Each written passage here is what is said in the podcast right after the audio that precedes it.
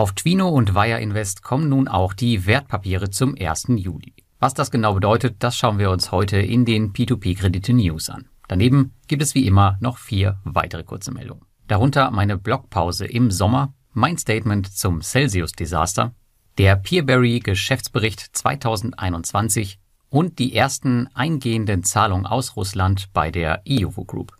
Alle Informationen, die du jetzt gleich hörst, sind zur weiteren Recherche wie immer auch nochmal im Blogartikel verlinkt, den du in den Show Notes findest. Und wenn dir die wöchentlichen News gefallen, dann like, abonniere und kommentiere bitte meine Kanäle, damit meine Inhalte sichtbarer werden. Und nun viel Spaß. Und wir fangen auch gleich an mit meinen P2P-Kredite-News, denn hier gibt es eine Info in eigener Sache. Jedes Jahr im Sommer kehre ich Deutschland für eineinhalb Monate mit meiner Familie den Rücken und in dieser Zeit habe ich keinen festen Veröffentlichungsplan und es wird einfach veröffentlicht, was fertig ist und worauf ich Lust habe. Da die P2P-Kredite-News jedoch ein sehr aktuelles und regelmäßig produziertes Format sind, werde ich diese bis Mitte August pausieren. Ab dem 8. August wird es dann aber weitergehen. Das ist aber kein Problem, denn wir werden einfach das Format umschwenken.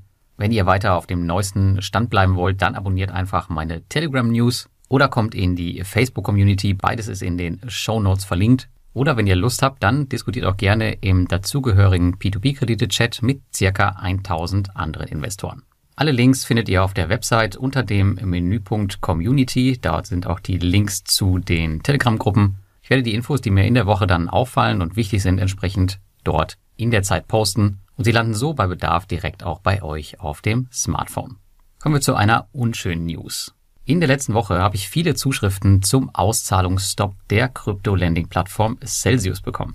Wie einige von euch wissen, war dies meine größte Lending-Position im Bereich der Kryptowährung. Circa 70 bis 8 Prozent meiner Bitcoin- und Ethereum-Bestände waren dort gelagert und ein Verlust dessen hätte mich tatsächlich wirklich hart getroffen. Jedoch habe ich einige Tage vor dem Auszahlungsstopp alle Bestände bis auf den hauseigenen Utility Token CEL erfolgreich abziehen können und einige Community-Mitglieder sind mir hoffentlich gefolgt. Denn ich habe es sowohl im Crypto-Lending-Chat auf Telegram und auch über das P2P-Investoren-Telegram kommuniziert. Ich hatte die Entwicklung der Crypto-Lending-Plattform schon seit Ende 2021 mit Argwohn verfolgt und habe zum Glück passend die Reißleine gezogen, da mir das Risiko für die paar Prozent Rendite einfach zu hoch war. Zudem hatte ich noch eine persönliche Warnung von unserem P2P-Café Gast und Krypto-Experten Ronald erhalten, die dann den Ausschlag gegeben hat.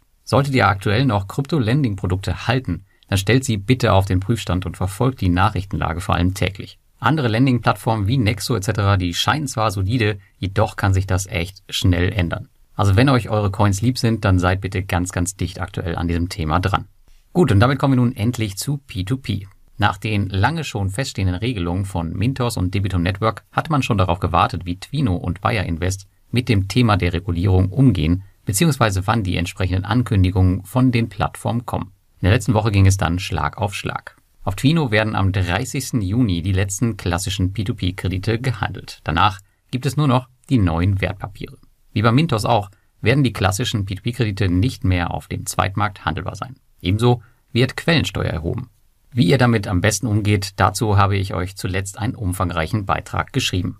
Auf Wire Invest dagegen ist noch nicht genau klar, wie es mit der Quellensteuer läuft Zumindest wurde in der ersten Ankündigung nichts dazu gesagt. Aber ansonsten haben wir hier das gleiche Spielchen. Ab 1. Juli werden keine normalen P2P-Kredite mehr gehandelt werden können und man geht über zu den Wertpapieren bzw. Asset-Backed Securities. Die News Nummer 4. In der letzten Woche veröffentlichte die beliebte P2P-Plattform Peerberry ihren Geschäftsbericht für das abgelaufene Jahr.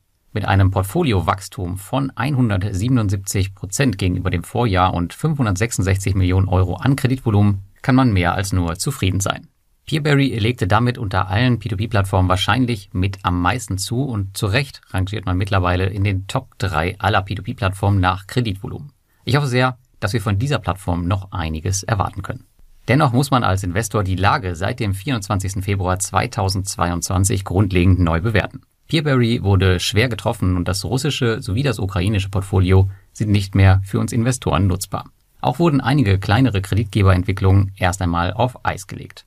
Auch wenn Peerberry bei den Rückzahlungen einen wirklich sauberen und verlässlichen Job macht und auch ich mein Portfolio aufgestockt habe und mittlerweile im ersten Loyalty-Level angekommen bin, wird die Lage dadurch auf jeden Fall nicht einfacher und eine Wiederholung des 2021er Wachstums ist 2022 eher nicht zu erwarten. Und die News Nummer 5. Auf der Plattform Iuvo bin ich nicht investiert, jedoch verfolge ich hier die News rund um Russland sehr, sehr dicht, denn auf Iuvo ist auch Quico unterwegs, die wir unter anderem auch auf Mintos und Bonster haben. In der letzten Woche teilte man nun mit, dass man ca. 900.000 Rubel, das sind ungefähr 15.000 Euro, von Quico erhalten habe. Sie dürfen nach dem aktuellen Erlass in Russland monatlich maximal 10 Millionen Euro in Rubel an ihre internationalen Gläubiger, und das gilt für alle zusammen, verteilen. Nun muss noch eine Hürde genommen werden, damit auch Euro-Investitionen zurückgezahlt werden können. Der Umtausch der Rubel in Euro. Hierfür muss jedoch eine Bank gefunden werden, die das macht. Auch wenn man diese noch nicht gefunden hat, ist es ein gutes Zeichen, dass Rückzahlungen nun wahrscheinlich monatlich eingehen und die russischen Unternehmen nach und nach ihre Schulden abtragen. Ich hoffe, wir werden ähnliche Nachrichten demnächst auch von Mintos und Bonzer bekommen, damit wir endlich die Chance bekommen, unser Geld von den russischen Kreditgebern wiederzusehen. Und jetzt wünsche ich euch einen schönen Sommer. Wir hören uns in diesem Format wieder Anfang August. Bis dahin.